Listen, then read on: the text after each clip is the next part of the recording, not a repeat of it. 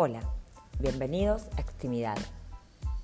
Mi nombre es Mel Dalia, soy psicoanalista y en el capítulo de hoy les quiero hablar sobre el cuerpo y la palabra. En principio les quiero decir que hablar sobre el cuerpo desde una mirada psicoanalítica es hablar siempre del lenguaje, de las palabras habladas. Nosotros somos hablados antes de existir por otros, somos pensados, somos imaginados, somos deseados, somos nombrados. El lenguaje es preexistente al sujeto. Y a partir de eso, de que somos nombrados, empezamos a armar nuestro cuerpo. Ah, pero siempre es a través de, de nuestro psiquismo, a partir de que hay un otro que posibilita este armado del cuerpo. Piensen, por ejemplo, cuando una mamá o un papá le dice al bebé, esta es tu mano, este es tu piecito, le va enseñando las partes del cuerpo, las va nombrando, ¿sí? O cuando lo pone enfrente al espejo y le dice, este sos vos, se va armando una imagen, eh, que hay otro que nos va nombrando, ¿sí? Otro como función. Eh, me pareció importantes hablarles de, este tema en particular por varios motivos. Desde ya que el, cuerpo es un tema súper extenso, desde el psicoanálisis se puede abordar desde un montón de lugares y mi idea es que tomar algunos puntos y, ser breve, pero si les interesa este tema, desde ya me lo hacen saber y lo podemos ampliar muchísimo más. Yo lo pensé por, por dos motivos principalmente.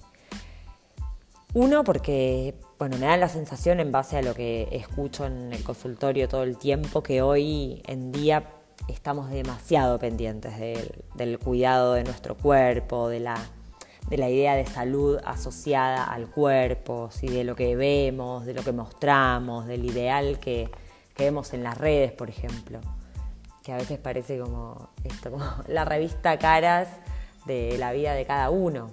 Entonces siempre se muestra como, bueno, eh, que hay que estar saludable y, nuestro cuerpo tiene que estar bien. Como, como antes, en otros tiempos, se cuidaba el alma, ¿no? se hacía de todo para purificar el alma, rituales hasta, bueno, que, a veces incluían hasta la muerte, ¿sí? por purificar el alma.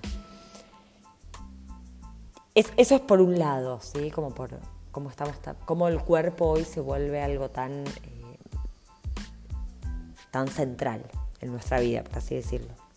Y por otro lado, me, pareció copado este tema, a mí la verdad me encanta, porque es en nuestro cuerpo donde sufrimos los síntomas, lo que nos duele, lo que en general suelen consultar los pacientes.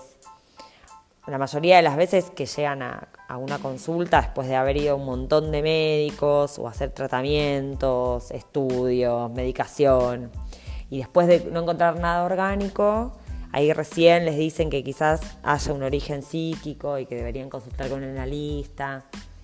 A ver, el médico ve otras cuestiones diferentes a nosotros los psicoanalistas del cuerpo, ¿sí? la cuestión orgánica, eh, genética, hormonal, que yo no digo que, que, no esté, pero no es la mirada que tenemos nosotros del cuerpo. Entonces, recién ahí llegan los pacientes un poco a ver si eh, bueno, de, dónde puede venir esto que tiene en el cuerpo, ¿no? ¿Cuál sería el origen? Eh, ¿Cuál sería la verdad acerca de ese síntoma? Diría yo. ¿Cuál sería la verdad de ese sujeto? Porque cuando, por ejemplo, alguien dice que tiene ansiedad y, no sé, le pregunto dónde la siente, en general son síntomas muy diferentes. Uno lo tiene en el pecho, el otro lo tiene en la panza, en la garganta. O porque alguien le dijo que tenía un trastorno de ansiedad, o porque buscó en Google y se lo dijo Google. Eh, pero esto queda de alguna manera impregnado en el cuerpo. Es como en este sentido la palabra legaliza. O sea, es verdad solo porque se dice. Bueno, yo los invito a pensar en, esto y en quién lo dice. Eh, y bueno, desde ya me encantaría saber qué piensan acerca de este tema, qué les parece, que me escriban a arroba psi Dalia y, y, me cuenten, así podemos ampliar un poquito más acerca del cuerpo y la palabra, porque para mí es un tema espectacular. Así que bueno, Eh, espero que estén muy bien y nos vemos en el próximo episodio.